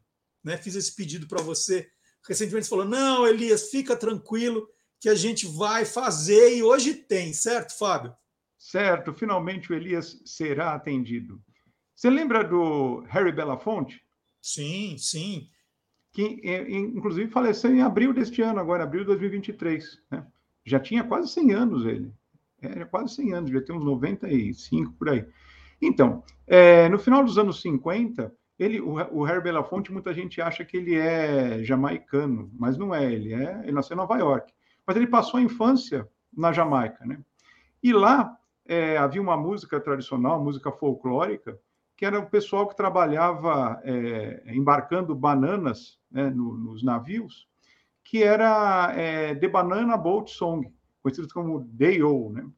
E essa música depois ele lançou com grande sucesso que era uma coisa de meio embrião do calypso. Ela não é exatamente um calypso, mas depois acabou né, é, vindo essa onda é, ritmo calypso como moda. E aí, essa música fez um grande sucesso, foi depois reproduzida em, em filmes como Os Fantasmas Se Divertem e tal. E justamente falava disso. que eram os trabalhadores, né, esperando a hora de, de acabar o embarque né, das bananas, né, para poder serem dispensados e receber pelo trabalho. Em 1992, foi lançado o Babalu Banana. Aliás, Babalu acho que, é, acho que é a marca de chiclete que mais sabores tem. Uhum. Uma infinidade de sabores. Né? E, justamente por esse lançamento, escolheram esse tema, né? que não é do Harry Belafonte, ele só interpretou a música folclórica, como, como eu disse, que casava perfeitamente, porque justamente falava de banana. Né? Uhum. E por causa disso, é, é, fez um grande sucesso, porque a melodia já era conhecida, há pouco tempo tinha estado no cinema, como falei, com Os Fantasmas Se Divertem, e ambientaram numa sala de aula os alunos ali cantando e dançando ao ritmo né, de, de Yo, né, de Banana Boat Song, e mostrando justamente o, o chiclete, né, o Babalu Banana, e como o recheio dele de banana e tal. Você lembra desse comercial? Sim, sim, e, e lembro do chiclete também que eu adoro, adoro doce de banana, bananada. E eu lembro que quando saiu, eu falei: não, esse eu preciso provar. Não é o melhor chiclete do mundo, mas, mas eu, eu lembro de ter comprado várias vezes, viu, Fábio? Você acredita que eu nunca experimentei? Não sei nem se ainda está no mercado esse sabor, mas eu nunca experimentei o Babalu Banana. Então, agora falando com você, porque eu, eu meio que larguei o chiclete, né? Porque o chiclete já estava me doendo muito, dava dor de ouvido. Aí eu meio que abandonei o chiclete, porque eh, de criança, plock, ping-pong, futebol cards, bu, bu, babalu, que vinha mandava, aquele Adams, né? Que o pequenininho. Sim, da caixinha. Aquele mini chiclete, mas assim, consumi muito chiclete. Então hoje eu não saberia te dizer se existe ou não. Né? Vamos pedir o pessoal do, aqui do, do chat comentar, mas eu não lembro de, de ver mais, não. Acho que aqueles sabores que depois eles vão, eles vão largando pelo caminho, viu? Ah, eu acho que é meio sazonal, né? De tempos em tempos eles renovam né? os sabores do, da linha, né? Vão mudando de acordo também com o paladar, a aceitação, né? Como é que está no mercado e tal. Mas me lembro que fez um grande sucesso, todo mundo meio que espontâneo, que aliás é o grande sonho né, de todo anunciante, né? Cantar espontaneamente a sua marca. O pessoal cantava isso em escola, tal, lembrava com facilidade. E o Elias aí estava é, ávido né, por, por ouvir o comercial, por ouvir o jingle, assistir o comercial, hoje terá. É hoje, Elias. É, é hoje, é hoje. É hoje, Elias, é hoje. O Elias deve ter chamado todo mundo. O Elias é de Maceió, falei isso? Maceió, Alagoas. Maceió. É, a gente tem seguidor em toda parte aí. Então vamos lá, Fábio, muito obrigado. Já agradeço em nome do Elias. E um abraço para o Elias. escrever para a gente, tenho certeza, eu encaminho o e-mail dele para você. Legal. Hoje é o dia da felicidade. Então, para o Elias Passos Tenório Neto, agora aqui no Lá Curioso, ó, criando oh. mais suspense, o comercial e o jingle do Babalu Banana. Um abraço, Fábio. Um abraço.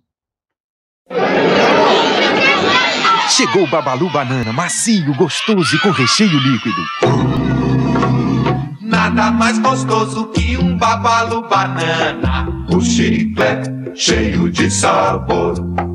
É que recheio! Babalu banana que chegou. Nada mais gostoso que um babalu banana. O chiclete cheio de sabor. Nossa, gente, eu estava assistindo agora aqui ao Jingle e eu acho, eu não tenho certeza, mas eu acho que eu falei o tempo todo com o Fábio Dias, falei, chiclete Babalu. Né? Babalu é o amigo do Pepe Legal. Bom, depois eu vou assistir, depois que sair publicado aqui, eu vou assistir para ver se eu falei Babalu mesmo. É Bubalu Banana, não é Babalu. Babalu é. Ei, Pepe Legal! O, é o amigo do Pepe Legal, Babalu. É Bubalu Banana, tá? Então tá corrigido, gente. É, lembrando mais uma vez que agora o Olá Curiosos é sábado sim, sábado não. Não é mais sábado, sábado, sábado, é sábado sim, sábado não. O próximo é o não. E aí no dia 11 de novembro, 11 do 11, eu estarei de volta, os colaboradores estarão de volta, mais uma entrevista, tudo aquilo que você conhece. Combinado? Então não vá embora sem deixar o seu joinha, não vá embora sem deixar um comentário aqui no quadro de comentários, não no chat, tá? De, espalhe, nossa, viu? Vocês estão vendo? Toda semana tem mais gente acompanhando o programa, vai aumentando o número de seguidores. Essa é a ideia. Então, olha, sempre comente, sempre divulgue, né? Que é importante a gente ter essa legião de curiosos, tá bom? Grande abraço até o dia 11 de novembro. Tchau, gente!